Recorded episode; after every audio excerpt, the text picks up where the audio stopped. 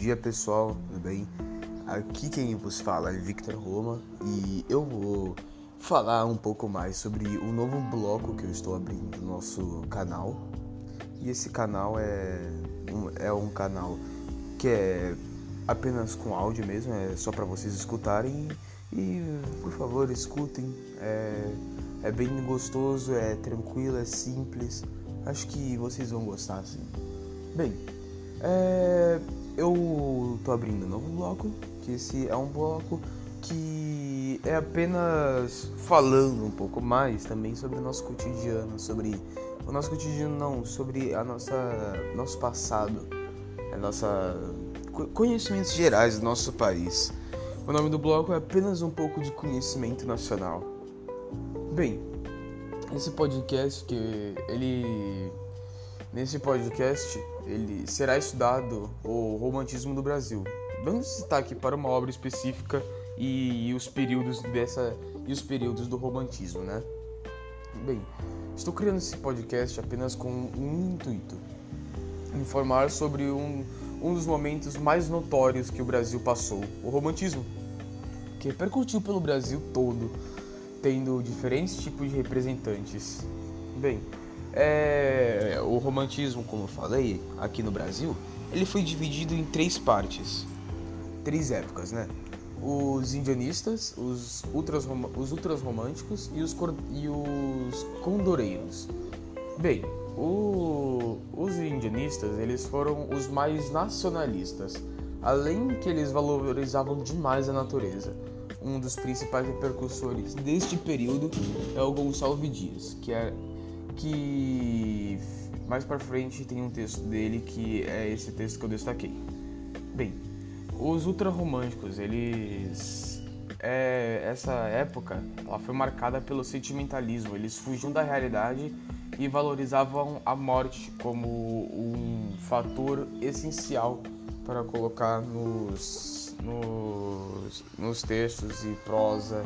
Mas aqui eu estou destacando a poesia, ok? E os condoreiros, que tem um teor mais social, ele critica e denuncia, e denuncia os podres da sociedade. E, bem, eu tenho aqui o texto de Gonçalves Dias, e o texto é. Meu te... texto não, né? A poesia.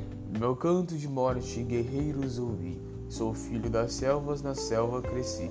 Guerreiros descendo da tribo tupi da tribo pujante que agora anda errante. Por fado inconstante, guerreiros nasci. Sou bravo, sou forte, sou filho do norte. Meu campo de morte, meu canto de morte, guerreiros ouvi. Bem, isso é um dos textos de Gonçalves Dias que eu quis pegar para mostrar e dar um gostinho assim a mais nessa, nesse bloco que eu tô fazendo.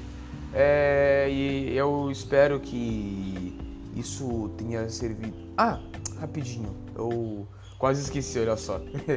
Aqui, esse, esse, esse poema. Poema não, né? Essa, é, essa escrita, essa poesia. É, aqui é, eu tenho um resuminho que eu fiz sobre isso daqui. É, esse aqui é um índio que conta uma história que, de um acontecimento ele, ele decidiu contar essa história. E o, o cenário do poema de Gonçalves Dias é na floresta brasileira, esse poeminha aqui. Ele tá, ele tá mesmo falando aqui, ó. É, nas selvas cresci, eu sou filho das selvas. Na tribo tupi, a tribo pujante. Quando ele fala essas frases, ele deixa bem claro que é numa floresta brasileira. É, já, nós, já nos primeiros versos dá pra ver isso. Seu filho da selva, nas selvas cresci.